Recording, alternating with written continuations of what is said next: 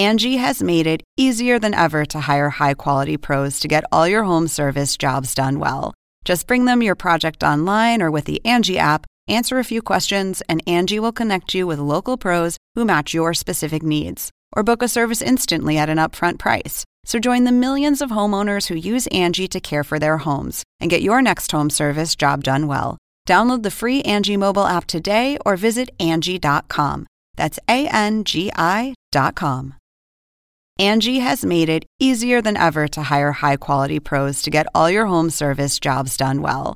Just bring them your project online or with the Angie app, answer a few questions, and Angie will connect you with local pros who match your specific needs. Or book a service instantly at an upfront price. So join the millions of homeowners who use Angie to care for their homes and get your next home service job done well. Download the free Angie mobile app today or visit Angie.com. That's A N G I.com.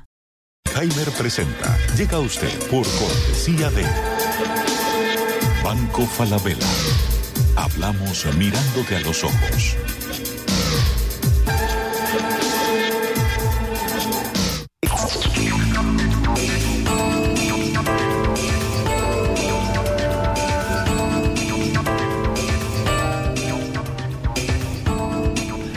Hola, ¿qué tal? ¿Cómo les va? Soy Andrés Oppenheimer. ¿Se vuelve a calentar la situación en Venezuela?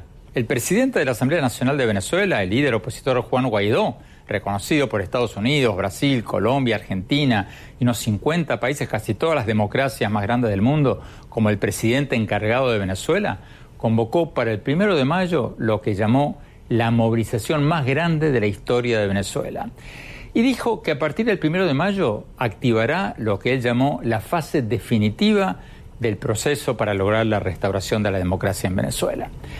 Pero lo cierto es que ya han pasado tres meses desde que Guaidó invocó un artículo de la Constitución para proclamarse presidente encargado y fue reconocido por todos estos países como presidente encargado de Venezuela. Y a pesar de una escalada de sanciones económicas internacionales, el presidente Nicolás Maduro sigue en el poder y no se ha producido hasta ahora el levantamiento de los altos mandos militares que muchos esperaban. ¿Qué va a pasar ahora? ¿Y a favor de quién corre el tiempo? ¿A favor de Guaidó o a favor de Maduro? Hoy le vamos a preguntar todo esto y mucho más al propio Juan Guaidó. En Venezuela hay tres opciones de, solucionar esta crisis eh, en el corto plazo. que llegue la elección, como hemos determinado eh, en nuestra ruta, cese de usurpación, gobierno de transición y elecciones libres, eh, que tengan el menor costo social posible, que nos generen estabilidad y gobernabilidad eh, lo más rápido para atender la emergencia y poder llevar al país a la prosperidad. Lo segundo, una, una transición sui generis, muy al estilo de lo que sucedió en el 58 en Venezuela. Conformar una transición que también debe ir a posterior a una elección y una salida de fuerza.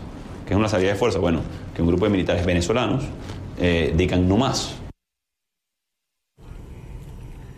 Hemos invitado también al presidente Maduro y a varios altos funcionarios de su gobierno a estar con nosotros. No nos han respondido. La invitación sigue en pie cuando quieran. Nuestras puertas están abiertas para escuchar todas las campanas.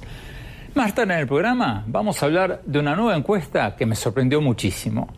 Se publicó hace pocos días atrás en eh, Chile, uno de los países mejores aliados de Estados Unidos en América Latina. Y dice que el 77% de los chilenos tienen una imagen positiva de China, mientras que solo un 61%, o sea, muchísimo menos, tienen una imagen positiva de Estados Unidos. La encuesta la hizo la firma Academy y fue publicada por el diario El Mercurio. Intrigado por este dato, me llamó mucho la atención, me fijé en la última encuesta de Latinobarómetro, otra firma encuestadora que coordina estudios de opinión pública a nivel regional. Y me encontré que lo mismo está pasando en varios otros países en México, en Argentina, en Perú, en varios otros. ¿Qué está pasando? ¿Está cayendo la imagen de Estados Unidos en América Latina o está creciendo la de China o, ambas cosas? Se lo vamos a preguntar a Marta Lagos, la directora de Latinobarómetro, la empresa que hizo esta pregunta en casi todos los países de la región. Y finalmente vamos a hablar de un nuevo libro que acaba de salir sobre el impacto de las redes sociales y cómo tenemos que comportarnos en un mundo hiperconectado. Su autor, Sergio Reutberg, tiene una empresa de comunicaciones en Miami y su libro recomienda a las empresas y a las personas cómo proteger su reputación de los embates de las redes sociales. Vamos a tenerlo aquí con nosotros.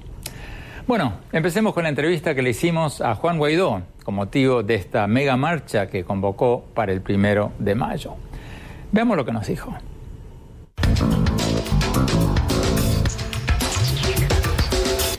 Muchas gracias por estar con nosotros. Ya han pasado tres meses desde que Estados Unidos, Brasil, Argentina, unos 50 países o más de 50 países lo reconocieron como presidente encargado de Venezuela. Pero Maduro sigue en el control de las Fuerzas Armadas y por lo tanto el país y tiene el apoyo de China y Rusia. Entonces, empecemos con la pregunta del millón de dólares. ¿El tiempo corre a favor de quién? ¿A favor suyo o a favor de Maduro? Gracias por la pregunta, Andrés. Hoy eh, la verdad es que el régimen perdió. Eh, lamentablemente todavía no ha ganado Venezuela. Cuando hablamos de tiempo, ya Maduro eh, evidentemente no puede resolver el problema económico, no va a poder resolver el problema social, no puede sostener la mentira que tiene respaldo internacional, ni siquiera, por cierto, eh, de Rusia y China, que a la fecha todavía no le han prestado un dólar, que es su principal problema, que colapsó la economía, que se robaron el dinero. Por el contrario, eh, Venezuela ha estado en una escalada de presión, de protesta, de exigencia. Por supuesto, de nuevo, y lo repito, no hemos ganado. Nos va a costar eh, una transición, lo que hoy el régimen ha bloqueado. Ha bloqueado comida, ha bloqueado medicina, pero también eh, el tiempo. El país colapsó a nivel de servicios públicos, a nivel de, eh, por supuesto, todo lo que tiene que ver con la, esfera de la vida. ¿Cuánto nos va a costar ganar a los venezolanos? Creo que muy poco ya, cuando tenemos todas las variables. Reconocimiento internacional, respaldo, por supuesto, popular, de movilización, de articulación de todos los factores de oposición y el gran factor que son eh, las Fuerzas Armadas, que le hemos venido hablando muy claro, dirigiéndonos a ellos de manera no solamente de cara a una ley de garantías y amnistía, sino también el rol que van a tener de, cara a la transición, a la reconstrucción, ejerciendo soberanía en Venezuela. Pero las Fuerzas Armadas no se han levantado contra Maduro y hay quienes dicen que el tiempo corre a favor de Maduro. Por un lado, porque con el correr de los meses la oposición podría perder impulso, podría desanimarse y bueno, si pasan los meses y Maduro sigue en el poder, ¿no hay un peligro de que con el correr del tiempo pierda impulso la oposición? En el 2015, cuando ganamos el Parlamento Nacional, de dos terceras partes del Parlamento, luego en el 2016 eh, exigimos también en las calles el referéndum revocatorio. La oposición venezolana ha venido creciendo, ha venido fortaleciéndose, ha venido unificándose, eh, al contrario de lo que sucede a lo interno del régimen. No solamente eh, los ejemplos de Luis Ortega Díaz, Miguel Rodríguez Torres o los que han desprendido el día de hoy. De nuevo, la variable Fuerzas Armadas que forman parte de la sociedad eh, venezolana, que en este tipo de regímenes eh, son claves de cara a la transición. Hemos diseñado un mensaje, le hemos hablado claramente, le vamos a seguir hablando. De cara a la transición son fundamentales. De nuevo, ya Maduro está derrotado. ¿Por qué lo digo con esta eh, certeza. Nuestros procesos de nuevo han sido eh, la parte de movilización aluvionales, hay que, hay que decirlo, hemos ido a, la organización ciudadana también para poder eh, sostener este proceso. De nuevo, no hemos ganado, vamos a ganar cuando consumemos la, transición, cuando recuperemos los servicios públicos, cuando podamos atender la emergencia humanitaria ya reconocida incluso por ONU de 7 millones de venezolanos, 25% de la población. Eh, eh, hoy el régimen de Maduro nos hace costosa eh, la transición a sabiendas, de nuevo, de que no pueden resolver el colapso eléctrico, que no van a poder solucionar el tema económico porque no tienen confianza ni mantener nuevos préstamos, ni pueden inyectar dinero fresco en la economía. Pero Venezuela está consciente de esto, por eso insistimos de cara a las próximas movilizaciones, a seguir protestando y exigiendo en las calles. Estamos seguros que como la sociedad venezolana, el 80% de las Fuerzas Armadas quieren y respaldan un cambio.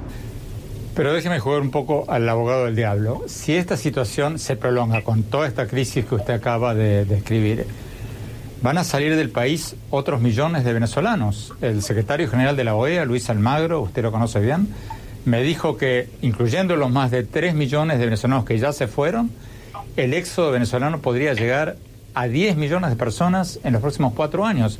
Entonces, si ocurre eso, no va a pasar lo que pasó en Cuba, o sea, que se va la clase media, se va la clase profesional y el gobierno se queda con una masa de gente empobrecida y políticamente controlable, que depende de los subsidios alimenticios del gobierno. En ese sentido, ¿a Maduro no le conviene que esta crisis se prolongue y siguen huyendo venezolanos del país? Venezuela hoy ha sufrido la crisis migratoria más severa del, hemisferio, es la segunda más importante en números eh, del mundo luego de Siria, una contracción económica de, 60% eh, por ciento en los últimos seis años, este es el sexto año consecutivo que se va a contraer la economía venezolana, se proyecta 10 millones por ciento de inflación, colapso eh, sin precedentes. A pesar de eso, hemos sido mayoría, somos mayoría. No nos vamos a acostumbrar a esta situación de tragedia y estamos utilizando todos los mecanismos de respaldo internacional, de movilización ciudadana, para poder vencer esta situación. Por supuesto están los riesgos latentes que tú hacías mención, eh, Andrés. Ahora, el gran reto para nosotros es mantener la presión ciudadana y la información y lo que hemos manejado y lo que sabemos es que, de nuevo, eh, hoy está mucho más débil el régimen de Maduro que hace tres meses, mucho más eh, desvirtuado a lo interno que hace tres meses. No tiene más respaldo popular, no tiene más respaldo internacional, por el contrario, nosotros hemos venido creciendo, nos enfrentamos a una dictadura de corte de muy totalitario, eh, que no ha tenido problemas con encarcelar, con asesinar, con perseguir, eh, pero bueno, es parte de los retos que nos ha tocado vivir como venezolanos.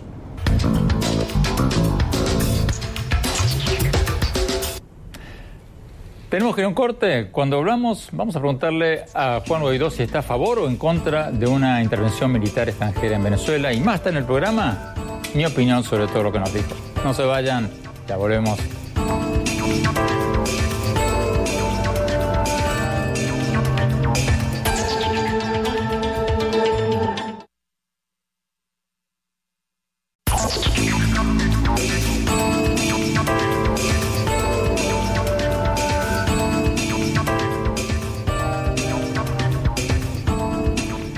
Gracias por seguir con nosotros. Sigamos viendo la entrevista con Juan Guaidó, el presidente de la Asamblea Nacional de Venezuela, reconocido por Estados Unidos, Brasil, Colombia, Argentina, más de 50 países como el presidente encargado de Venezuela.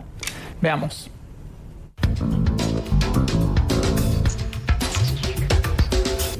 Usted anunció en un Twitter reciente eh, una marcha gigantesca para el primero de mayo. Dijo en ese Twitter que va a ser la movilización más grande que hayamos tenido en nuestra historia, cierro comillas, y que ese día, el primero de mayo, va a activar, abro comillas, la fase definitiva de la operación Libertad. ¿Nos podría adelantar algo de lo que será esa operación Libertad? ¿Qué significa eso? Y los próximos pasos de la movilización de la oposición? Sí, hay varios elementos comunes de, cara a enfrentar una dictadura, como lo hemos venido haciendo durante años en Venezuela, construir mayoría, eh, eh, generar eh, presión ciudadana, reivindicaciones propias de cada sector, lo que hemos venido trabajando de cara al primero de mayo, cuando en Venezuela y en parte de la región se celebra el Día del Trabajador, es unificar todas las luchas de los empleados públicos, de, eh, por supuesto, el sector privado, de la sociedad civil organizada, de los partidos políticos, de los estudiantes, de la iglesia, de lo que hemos denominado nosotros también en Venezuela el Frente eh, Amplio, luchando por el cambio en Venezuela. Hay un factor eh, en Venezuela que, que nos falta, que es las Fuerzas Armadas, que se pongan del lado de la Constitución. No estamos pidiendo que, se levante o que se rebelen, sino que se pongan del lado de la Constitución. Cesó el periodo el 10 de enero de 2019, hay una usurpación hoy, debemos ir nosotros a una transición para generar una elección realmente libre en eh, Venezuela. ¿Cuál será el destino de esta marcha del primero de mayo que usted describe como la más grande de la historia, que sería la más grande de la historia? ¿Va a ser hacia el Palacio de Miraflores? Porque hasta ahora, que yo recuerde, ninguna marcha masiva que ustedes hayan convocado se ha ido directamente al Palacio de Gobierno. Sí, el destino, el destino lo vamos a anunciar los próximos días. Hemos desarrollado una estrategia también para no eh, anunciarle el régimen que acostumbra utilizar paramilitares para esperar marchas o, tratar de sofocar protestas legítimas del venezolano. Eh, ciertamente, nos quedan eh, dos grandes destinos. Uno, la exigencia de las Fuerzas Armadas en los, diferentes cuarteles, como lo hicimos cuando fuimos a llevar la ley de amnistía y garantía, para que se pongan del lado del pueblo de Venezuela y, por supuesto, también el Palacio de Miraflores. No es sorpresa. ¿Cuál es el gran objetivo y la gran, y la gran movilización? quitarle el poco soporte que todavía le queda al régimen.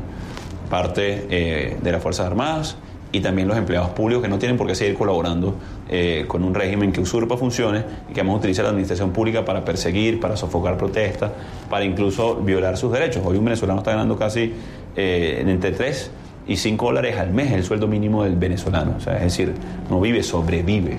Así que eh, esos son dos sectores o dos factores del país que pretendemos sumar en los próximos días para construir esta marcha sostenida de muchísima presión al régimen de Nicolás Maduro. ¿Tiene miedo que lo arresten antes de la marcha? Porque hace poco arrestaron a su jefe de gabinete, a Roberto Marrero. ¿No fue una señal del gobierno de Maduro de que el próximo podría ser usted? Sí, sin duda, sin duda fue un ataque directo a mí, a nuestro entorno, a tratar de, detener nuestro accionar, cosa que no han logrado, que hemos insistido, que hemos seguido, que hemos continuado, que ha crecido la, movilización ciudadana no solamente en Caracas, sino en todos los estados eh, de Venezuela. Y como lo hemos conversado, Andrés, y como los que nos están viendo lo saben, la política en Venezuela tiene un riesgo no solamente de cárcel, sino también de la vida incluso. Esos riesgos los hemos sobrellevado, estamos conscientes de ellos, no lo trato de minimizar, por el contrario, es muy grave, pero eh, tenemos un compromiso muy grande eh, con Venezuela. Eh, si eso pasa, bueno, está muy clara la estructura de movilización, está muy clara el objetivo, las actividades, el acompañamiento de los trabajadores, de los gremios, de los sindicatos en este proceso que hemos trazado y que hemos denominado como la, la parte definitiva de la Operación Libertad y que tiene que ver con el cese de la usurpación.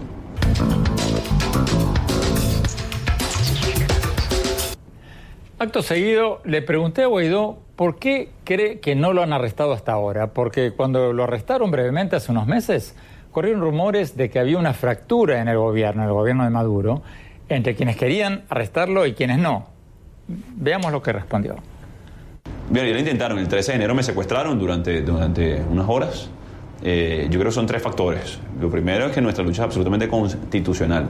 Han tenido que inventar eh, argumentos, utilizar a la Asamblea Nacional Constituyente, que no tiene competencias alguna para llenar inmunidad parlamentaria, utilizan argumentos para tratar de inhabilitarme, pero en definitiva no han encontrado una excusa eh, para tratar de, secuestrarme. Lo segundo, el respaldo popular, sin duda.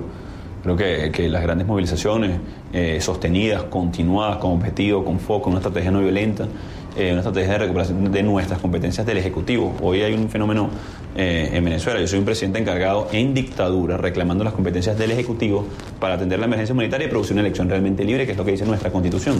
Esto eh, probablemente es, sin precedentes. entonces, todo ese respaldo, todo ese marco constitucional le da un valor muy costoso a este régimen. Y, por último, el respaldo y el reconocimiento internacional. sin duda creo que, que Maduro le teme a eso y sobre todo su entorno. Pero hay una fractura dentro del gobierno entre quién y quién. A ver, no tengo el detalle preciso y hay algunos elementos eh, producto que vivimos una dictadura eh, eh, que hay que preservar. Pero creo que es evidente, insisto, de que el comportamiento tradicional del régimen, que fue encarcelar a Leopoldo López, mandar al exilio a, Carlos Vecchio, a jóvenes como José Manuel Olivares, secuestrar a Juan Requesén sin ni siquiera llenar la inmunidad parlamentaria no ha sido la norma, eh, por supuesto más allá de la persecución que recibió mi entorno, no solamente eh, Roberto Marrero, también eh, mi hermano y parte de nuestro equipo. Pero ah, el no avanzar en ese esquema, en, mi caso, muestra hoy debilidad y que alguien no quiere ejecutar la orden. Cuéntanos un poco cómo es su vida diaria. ¿Usted está escondido o vive en su casa con su familia? Bueno, no, de hecho tuvimos una exitosísima gira eh, por Occidente.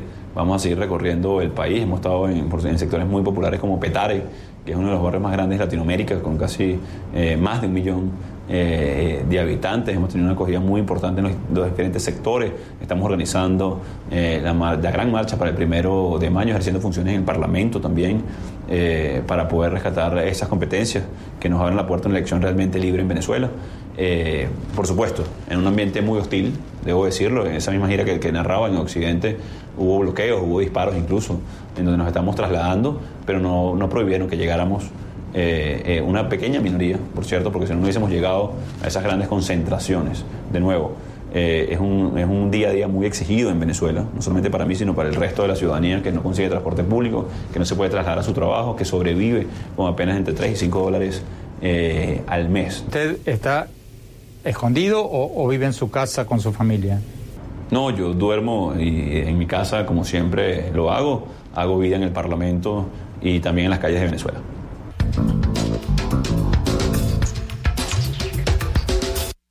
Tenemos que ir a un corte. Cuando volvamos, vamos a preguntarle a Guaidó si está a favor o en contra de una intervención militar extranjera en Venezuela. No se vayan, nos volvemos.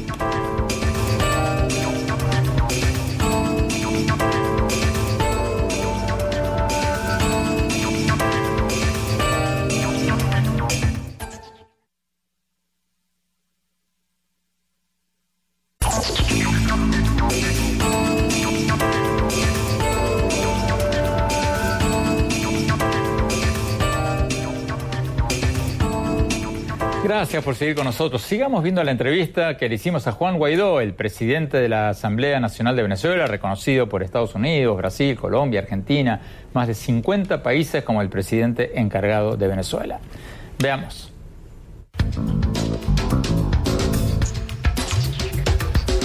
Usted se ha mantenido firme en la postura de que Maduro tiene que irse antes de que entre un gobierno de transición para programar elecciones libres. Su lema hasta ahora ha sido cese de la usurpación, gobierno de transición y elecciones libres. Pero el Grupo de Lima, los 13 países latinoamericanos que estuvieron entre los primeros en reconocerlo, que hasta ahora apoyaban esa fórmula, ahora pareciera ser que están cambiando, que quieren aliarse con el así llamado Grupo Internacional de Contacto de Países Europeos, que le proponen una negociación con Maduro para establecer las bases de un retorno a la democracia. Acaba la pregunta. ¿Bajo qué circunstancias aceptaría usted una negociación con Maduro supervisada internacionalmente para, por ejemplo, nombrar un tribunal electoral independiente, celebrar elecciones con observadores internacionales creíbles, etcétera, etcétera? Mira, creo que queda claro, eh, Andrés, y los que nos van a, los que nos están eh, viendo, que eh, con Nicolás Maduro eh, no hay posibilidad de diálogo. Y, subrayo esto, con Maduro. ¿Por qué? Ya demostrado en, situaciones anteriores, como en el 2017 en República Dominicana, que, lo utilizó para burlarse de los ciudadanos. Hoy todos los días en Venezuela se cuentan en vidas humanas, ah, por desnutrición, por falta de insumos, por inseguridad, por eh, incluso causas sanitarias hoy gravísimas en, en, nuestro país o, apagones, porque no funciona una planta en algún hospital. Ahora hay muchos funcionarios, hay mucha posibilidad de lograr la transición de cara a una elección libre. Todas estas iniciativas del grupo de contacto, por supuesto del grupo de Lima, que agradecemos muchísimo, que tienen muy buena intención para solucionar una crisis sin precedentes, insisto, en este hemisferio, eh, nos llevan a una elección eh, libre. Pero ¿qué dice usted del argumento de que los tiempos han cambiado? Que es cierto que en el diálogo de Santo Domingo y en otros diálogos anteriores, eh, donde participó el Vaticano, eh, y el expresidente eh, Rodríguez Zapatero de España. En esos diálogos había una situación diferente. Usted no había sido reconocido por 50 países, no había sanciones económicas de importancia contra el gobierno de Maduro. ¿Qué dice usted del argumento que ahora podría darse una negociación desde una posición de fuerza con el gobierno de Maduro para que haga concesiones que hasta ahora nunca hizo? ¿Qué dice usted a ese argumento? A ver, y por cierto, Andrés, la petición sigue siendo la misma hoy en Venezuela, luego de ese 2017, donde a, todas luces eh, el régimen se burló del ciudadano, que es elecciones libres. En este momento se agrega la, crisis humanitaria, reconocida incluso ya por ellos, eh, se agrava con el colapso de servicios públicos y eh, en este momento no hay condiciones para que Maduro sea un interlocutor en este momento cuando ha secuestrado el poder, cuando ha dirigido la persecución de nuevo hoy con Maduro no hay posibilidades de un diálogo. ¿Ha tenido usted contactos con China, Rusia o Cuba? Hemos tenido, hemos buscado, sí, comunicación con los diferentes países, incluso que hoy sostienen eh, que Maduro, eh, que está usurpando funciones, está en el Ejecutivo, buscando qué? Un mecanismo de nuevo, de transición. Incluso países como China y Rusia eh, tienen muy claro que no hay posibilidad ni viabilidad económica mientras Maduro eh, siga ahí. A lo mejor diplomáticamente eh, no lo dicen, pero de nuevo, no hay una inversión nueva, no hay un dólar prestado al régimen de Maduro y también tienen muy claro que para recuperar sus inversiones, para poder generar prosperidad en nuestro país, debe haber un cambio lo más pronto posible. ¿Usted personalmente tuvo conversaciones con emisarios o personeros o funcionarios de China o Rusia? Nuestros funcionarios y nuestros, por supuesto, embajadores que hemos designado han estado llevando parte de esas funciones. ¿Cuánta gravedad le asigna usted al desembarco en Venezuela de dos aviones militares rusos y militares rusos, algo que Moscú calificó como un grupo de especialistas, como parte de un acuerdo técnico militar? ¿Cómo interpreta usted ese hecho? ¿Cómo lo ve? ¿Hasta qué punto le preocupa o es anecdótico, es un show mediático?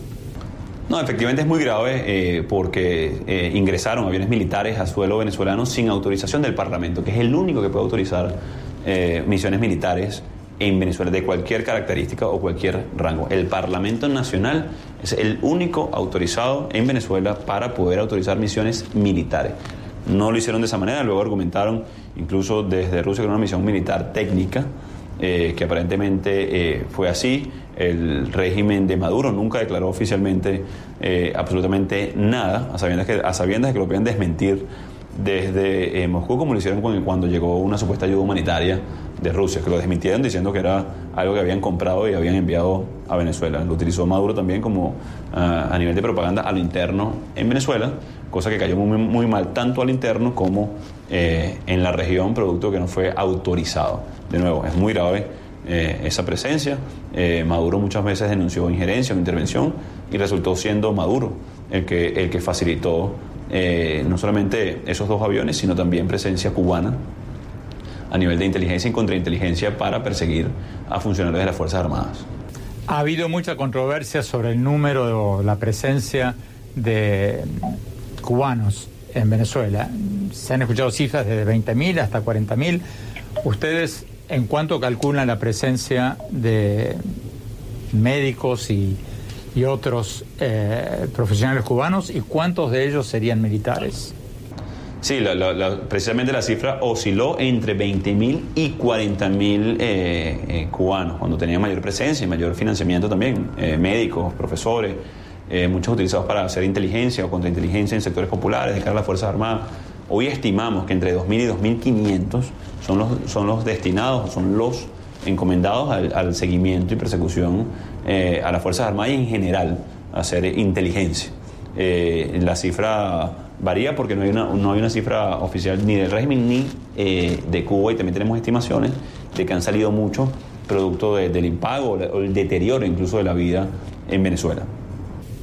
Muchos le hemos preguntado en entrevistas anteriores sobre la posibilidad de una intervención militar de Estados Unidos en Venezuela y usted ha dicho en varias oportunidades que todas las opciones están sobre la mesa, un poco como lo que dice el gobierno de Estados Unidos. Acaba la pregunta, ¿qué significa hoy para usted la frase, abro comillas, todas las opciones están sobre la mesa?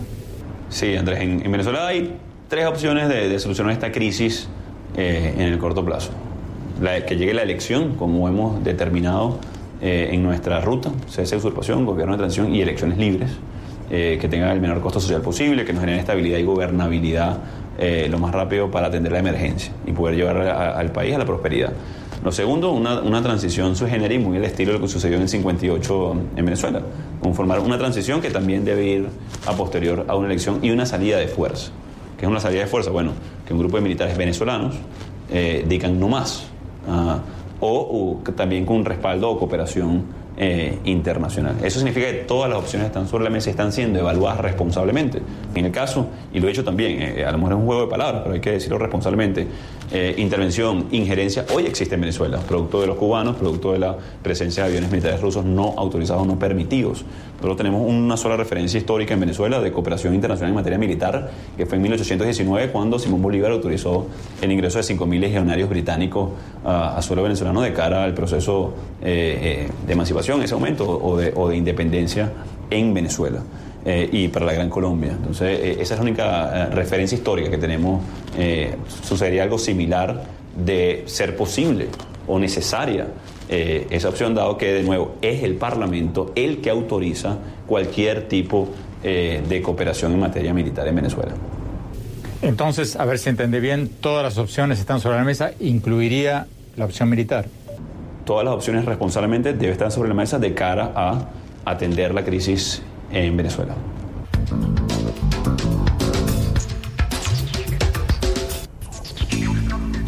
Tenemos que ir a un corte. Cuando volvamos, vamos a analizar por qué está creciendo la imagen de China y cayendo la imagen de Estados Unidos en varios países de América Latina. Y más tarde en el programa, mi opinión sobre lo que acabamos de escuchar, sobre lo que nos dijo en esta entrevista Juan Guaidó. No se vayan, ya volvemos.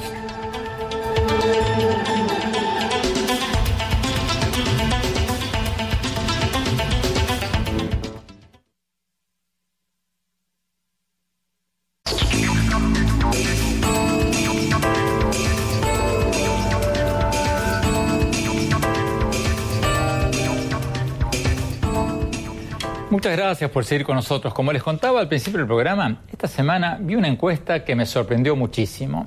Es una encuesta que publicó el diario chileno El Mercurio, basada en un sondeo de la encuestadora CADEM, según el cual el 77% de los chilenos tienen una imagen positiva de China, mientras que solo un 61%, o sea, mucho menos, tienen una imagen positiva de Estados Unidos. Me sorprendió esta encuesta porque, bueno, Chile es uno de los mejores aliados de Estados Unidos en América Latina. Empecé a mirar qué está pasando en otros países y, bueno, me topé con una encuesta regional de Latinobarómetro que muestra que lo mismo está pasando en varios otros países latinoamericanos. En México, el 57% tiene una imagen positiva de China contra un 43% que tiene una imagen positiva de Estados Unidos. Tenemos con nosotros desde Santiago, Chile, a Marta Lagos, la directora de la encuestadora Latino Barómetro. Eh, Marta, gracias por estar con nosotros. ¿Qué está pasando? ¿A qué se debe esta subida de la imagen de China? ¿Está creciendo la imagen de China o está cayendo la imagen de Estados Unidos? ¿O ambas cosas?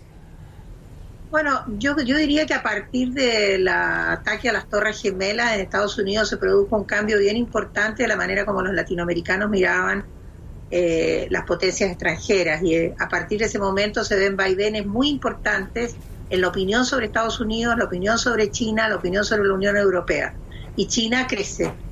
China eh, aumenta, aumenta no solo por su comercio, sino que también porque disminuye el peso de Estados Unidos. Pero, ¿cómo explicas que Chile, un país con un gobierno de centro derecha, con uno de los mejores aliados de Estados Unidos en América Latina, que incluso en Chile China tenga mejor imagen que Estados Unidos?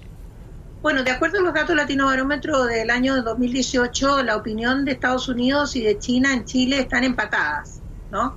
Esta es una encuesta nacional hecha eh, cara a cara en todo el país. Sí, eh, pero la de esta semana de CADEM muestra lo que decía antes, un mayor apoyo o una mayor favorabilidad de China a Estados Unidos. ¿Cómo, cómo lo explicas? La encuesta CADEM es una encuesta más de, la, de las zonas urbanas, ¿no? no incluye las zonas rurales. Entonces, me parece que ahí hay una, evidentemente en la élite, yo creo que sin duda hay una preferencia por China. Eh, Estados Unidos hoy día no es el, eh, el mejor amigo eh, como lo era hace 10 años atrás. Y yo creo que esa es la gran diferencia. Hoy día las, las potencias mundiales compiten en la mente de los latinoamericanos a través de los productos, a través de sus líderes, a través de los eh, de la globalización y de las digamos de las noticias internacionales que inundan cada día más la agenda informativa de los países, ¿no? Y, por lo tanto me parece que ¿Hay, hay un factor Trump en esto, Marta Lagos, hay un factor Trump o no? Trump, lo que vemos nosotros es que Estados Unidos tenía muy mala imagen en los momentos de... el, peor momento es cuando sale Bush eh, y gana Obama. Ahí Estados Unidos aumenta como 15, 20 puntos. Y después durante el gobierno de Obama se mantiene bastante alto. Y, y cuando gana Trump eh, empieza a bajar de manera sistemática. Ha perdido ya 11 puntos de, en promedio en toda la región la imagen de Estados Unidos. Mientras que al mismo tiempo China aumenta más de 15 puntos. Entonces se produce el aumento de China, sobre todo con el boom económico, ¿no es cierto?, eh, su altísimo crecimiento y la baja de la imagen de Estados Unidos a partir del momento en que se elige a, Donald Trump. Eh, pero esto viene, como digo... Pero Marta, hay, hay muchas críticas de que las empresas chinas no están sujetas a, las leyes antisobornos, por ejemplo, y que por lo tanto podrían alimentar más la corrupción en América Latina. Y también hay críticas de que las empresas chinas hacen obras públicas con materiales deficientes. Hubo el famoso caso en Ecuador, ¿no? De la represa Coca-Codo, que según la Controlaría de, Ecuador se hizo con materiales que, se están cayendo a pedazos apenas poco después de ser inaugurada. Eh, eso obviamente no está teniendo impacto. Adelante. No, mira, lo que pasa es que yo creo que el consumidor, como digo, estas son encuestas que abarcan la Adelante, Marta. Ah, eh, estas son encuestas que eh, abarcan la totalidad de la población y por lo tanto eh, la gente se da cuenta del precio. Acá es posible comprar un auto chino por 30, 40% menos de lo que vale un auto europeo o japonés. Y eso es lo que al final termina siendo el punto de quiebre para la imagen de China Hoy día una gran parte de la población de América Latina accede a tener automóvil porque compra los autos chinos que valen, no sé, eh, pocos miles de dólares, ¿no? Eh, y al final la baratura del producto chino termina eh, conquistando los corazones de los latinoamericanos que finalmente tienen acceso a los productos masivos a través del precio de los chinos. Marta Lagos, muchísimas gracias.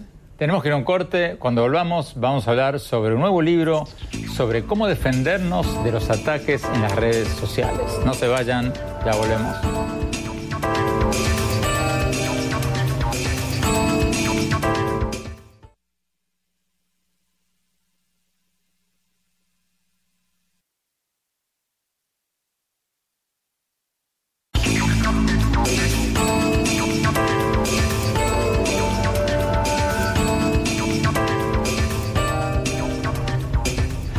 Gracias por seguir con nosotros. Acaba de salir un nuevo libro sobre cómo podemos protegernos de los ataques en las redes sociales como personas y como empresas.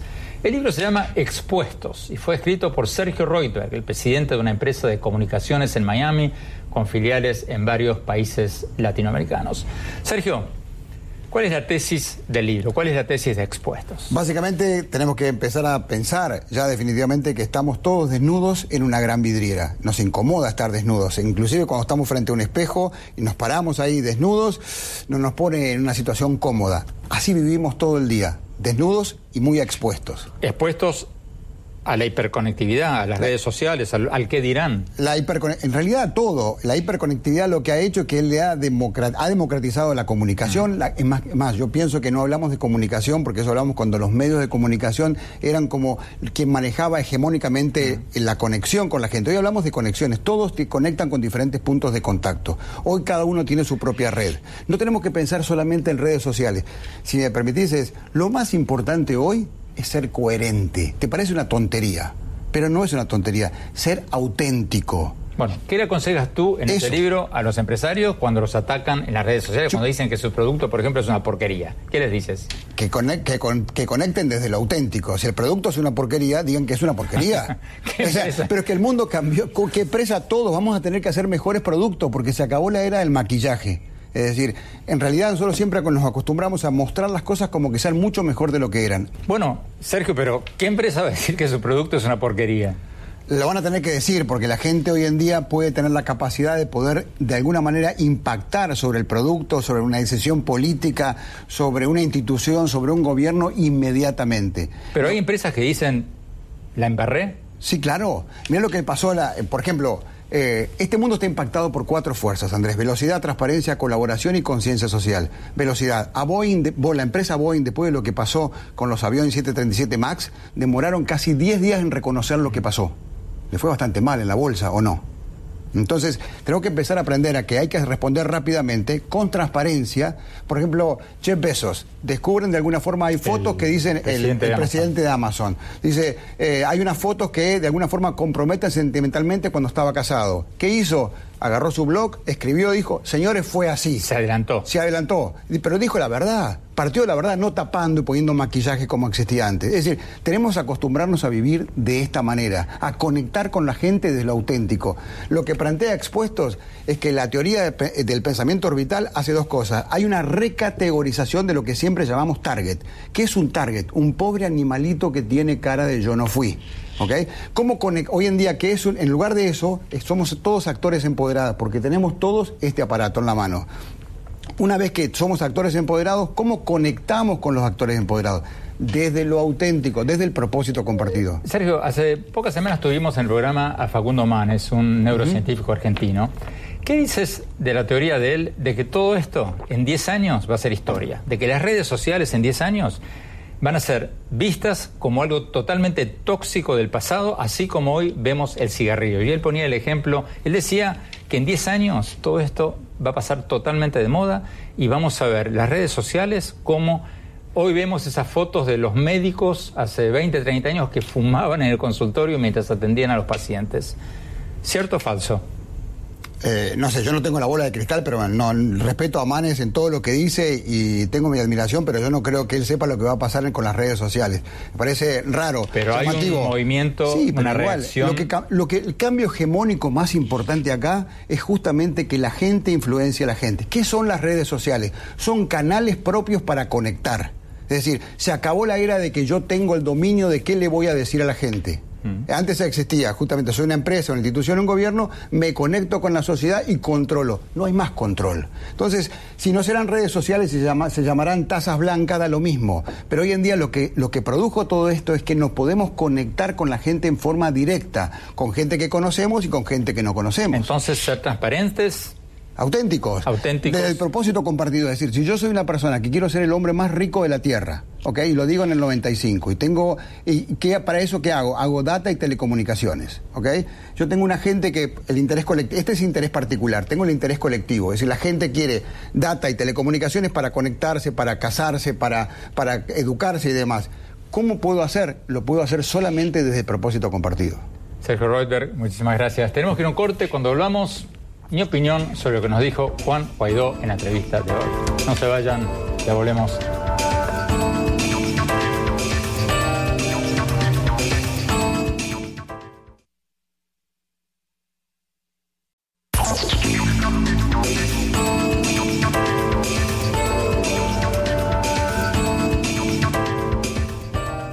Gracias por habernos acompañado. Mi opinión sobre lo que nos dijo en la entrevista de hoy Juan Guaidó, el presidente de la Asamblea Nacional de Venezuela y reconocido por 50 países como el presidente encargado de ese país. Creo que Guaidó está apostando fuerte con su convocatoria a lo que él llama la marcha opositora más grande de la historia de Venezuela el primero de mayo. Porque ya van tres meses desde que se proclamó presidente encargado, citando un artículo de la Constitución venezolana y Maduro todavía sigue en el poder y hay una creciente impaciencia en ciertos sectores de la oposición venezolana y de la comunidad internacional. Entonces, Guaidó necesita quebrar este impas, este punto muerto.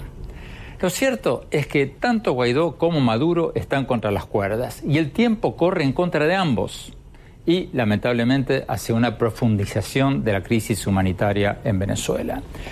El tiempo corre contra ambos porque Maduro, como dijo Guaidó en la entrevista de hoy, tiene un país colapsado. Venezuela tiene una inflación del 10 millón por ciento al año, según el Fondo Monetario Internacional, una economía que ha caído en más del 50% en los últimos cinco años, según el Banco Mundial, un récord en gran parte del mundo, una de las peores crisis humanitarias del mundo.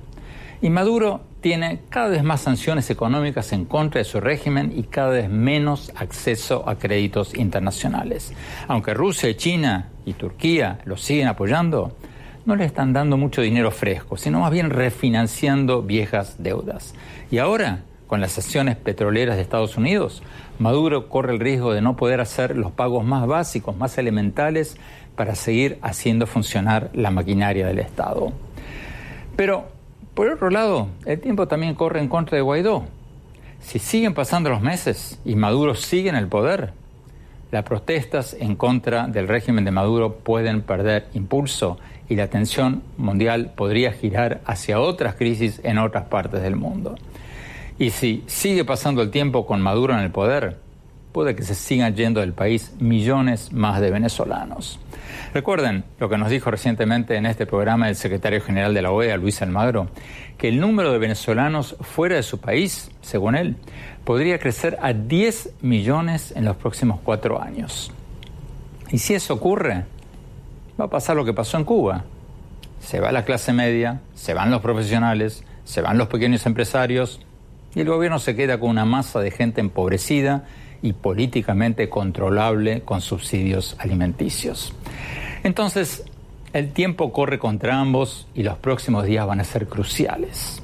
Si Guaidó logra lo que nos dijo hoy en la entrevista de hoy, la marcha más grande de la historia de Venezuela, sin duda le va a dar un nuevo aire a la oposición y al apoyo internacional a su causa. Y hay un factor externo que también puede ayudarlo. Si, como resultado de las elecciones en España, se forma una nueva coalición más crítica del gobierno de Maduro.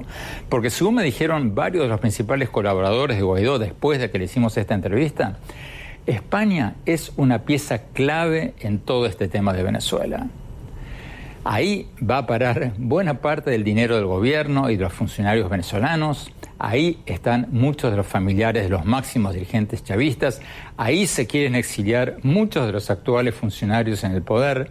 Y España siempre ha sido el principal referente de las posturas de la Unión Europea sobre Venezuela. En el momento ahora en que estamos grabando este programa todavía no tenemos los resultados de las elecciones españolas. Pero si gana una coalición más crítica de Maduro que la actual, lo más probable es que se apliquen sanciones económicas más duras contra el gobierno de Venezuela y sus funcionarios de parte de España y de la Unión Europea. De manera que las próximas horas, los próximos días van a ser cruciales para el éxito o el fracaso de lo que Guaidó llamó la fase definitiva de la lucha por la democracia en Venezuela. Bueno, se nos acabó el tiempo. Gracias por habernos acompañado y los invito a seguirme en mi blog, en la página de internet andresopenheimer.com. Si se registran ahí, les vamos a mandar por email todas mis columnas del Miami Herald y nuestros más recientes programas de televisión. Les recuerdo la dirección, es andresopenheimer.com. Y síganme en mi Twitter, arroba OpenheimerA, en mi página de Facebook y ahora también en Instagram, en Andrés Oppenheimer Oficial. Gracias por habernos acompañado. Hasta la semana próxima.